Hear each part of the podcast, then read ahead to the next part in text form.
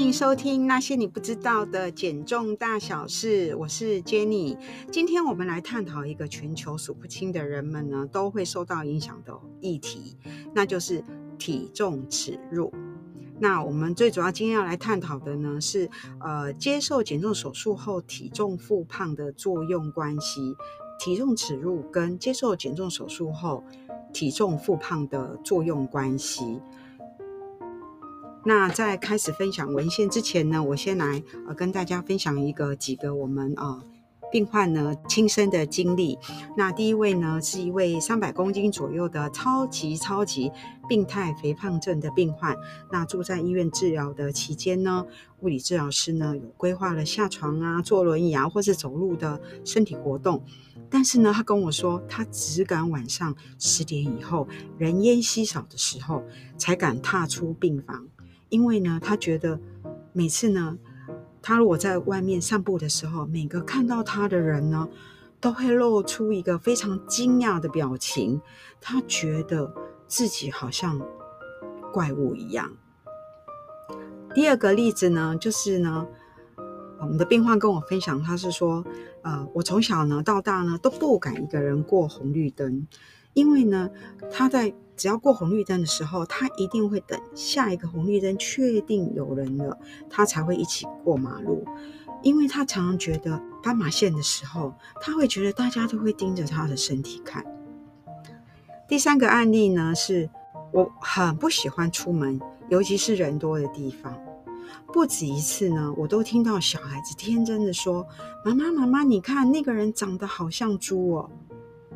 第四个案例是。我从小呢就是胖胖的，被取绰号的就是大象。我跟同学说，可以是小象吗？因为我是女生呢。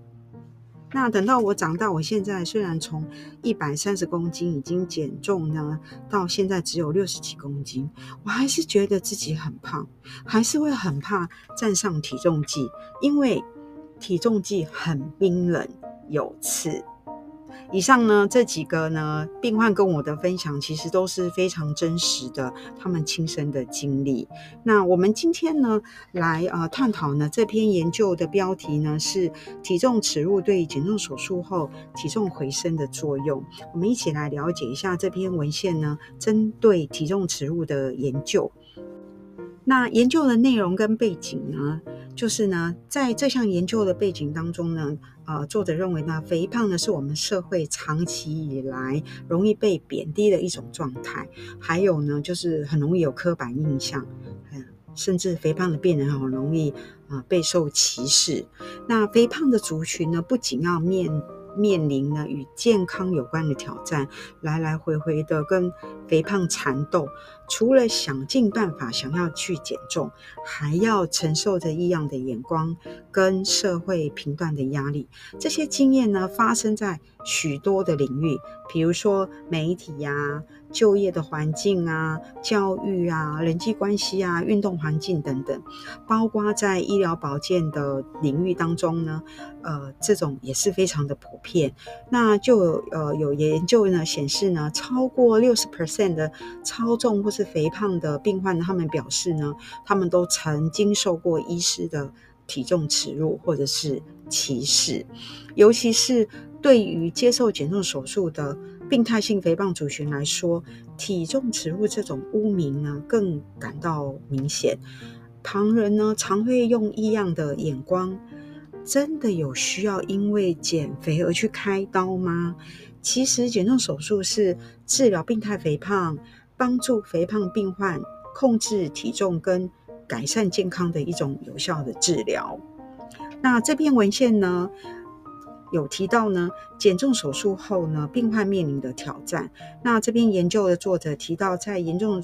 研究手术。病人呢的经验的过程当中呢，他觉得是一个很大的挑战，因为呢，这些病人呢并没有都呃如期的回诊，那所以使得他在估算他们呃体重的回升或者是复胖的情况呢变得相当的困难，因为呢，肥胖病患往往会由于体重回升或是复胖的一些相关的情况，他们常常会因为这样子而感到羞耻感。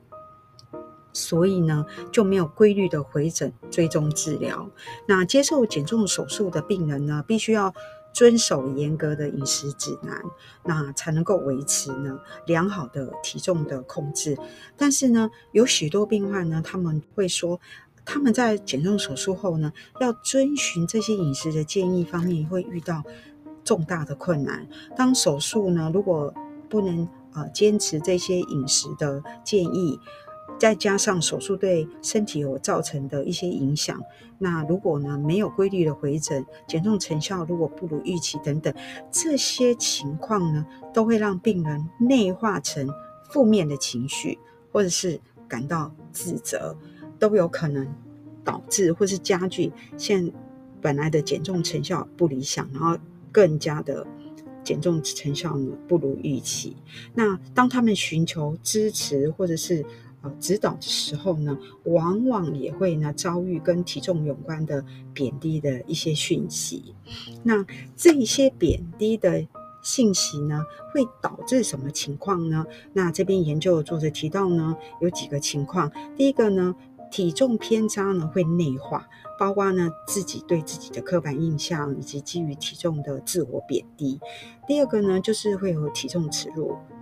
那我已经都已经开刀了，还说不好。第三个，看体重偏见的经历的这个过程呢，就会内化。第四个呢，就会回避有关的保健的治疗跟呃处置。第五个呢，有可能导致饮食的失调，包括暴饮暴食等等。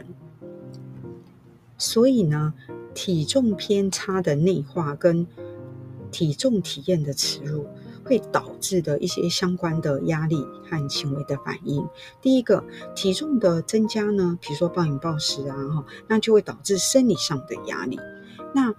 压力荷尔蒙如果升高的话呢，就会促使增加体重跟腹部的肥胖。皮质醇呢，也会导致饥饿跟进食的行为增加。所以呢。最后呢，第二个就是就会可能导致体重的失控跟复胖。那作者说，这个污名化的影响呢，就是有哪一些呢？就是在做减重手术后，如果肥胖的病患呢，无法辨识这些对身体产生影响的连结，相反的，可能只是倾向于要归咎于就是饮食的失调啦，或者是没有坚持饮食的习惯标准啊，呃，因此才产呃导致。呃，体重的反弹，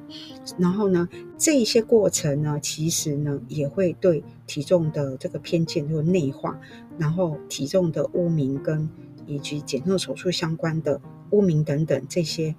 那这些呢，都会共同促成一些负面的情绪和。行为的呃这个恶性循环，那这些因素呢，可能导致呢，导致什么呢？有可能变成你社交就会孤立感啊，就不想要跟人家有连接啦，饮食的失调啦，或者是减少身体的活动的动力。所以呢，体重偏差内化跟体重的增加，还有运动呃动机的降低啊，还有饮食的失调，其实是有一些很密切的关系。那这篇文献的这个呃结论呢，就是体重的污名化呢，对减重手术后的结果会产生重大的影响，不仅会涉及生理的变化，还会包括导致体重的回升或是复胖。所以医疗人员呢，需要有同理心和了解这个动态的过程，一起呢和病人呢应对跟面临减重手术后的。挑战其实是非常的重要。那这篇文献有提醒我们呢，我们社会呢对体重和减重手术的态度，会对接受减重手术或者是肥胖治疗的个人的经历会有深刻的影响。所以呢，我们需要有更多的同理心，并提供更全面的支持，才呢可以改善那些接受肥胖治疗或者是减重手术的人的整体的减重成效，跟促进他们的健康。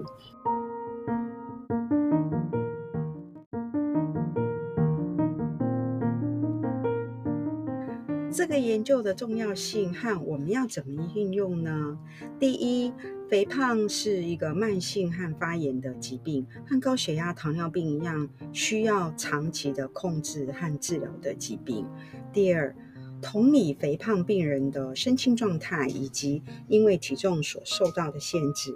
避免了这些肥胖的病人贴标签和污名化，或者是歧视。第三，接受减重手术治疗需要定期的回诊追踪。对于超重和肥胖的病患呢，应该要以多科团队和科学的方法运用在体重的管理计划当中，这样子体重才能获得良好的控制，身心才能更健康。以上呢，就是这一篇文献的分享，希望对大家有帮助。所以呢，对于肥胖的族群呢，我们应该要避免帮肥胖的族群标签化、贴标签。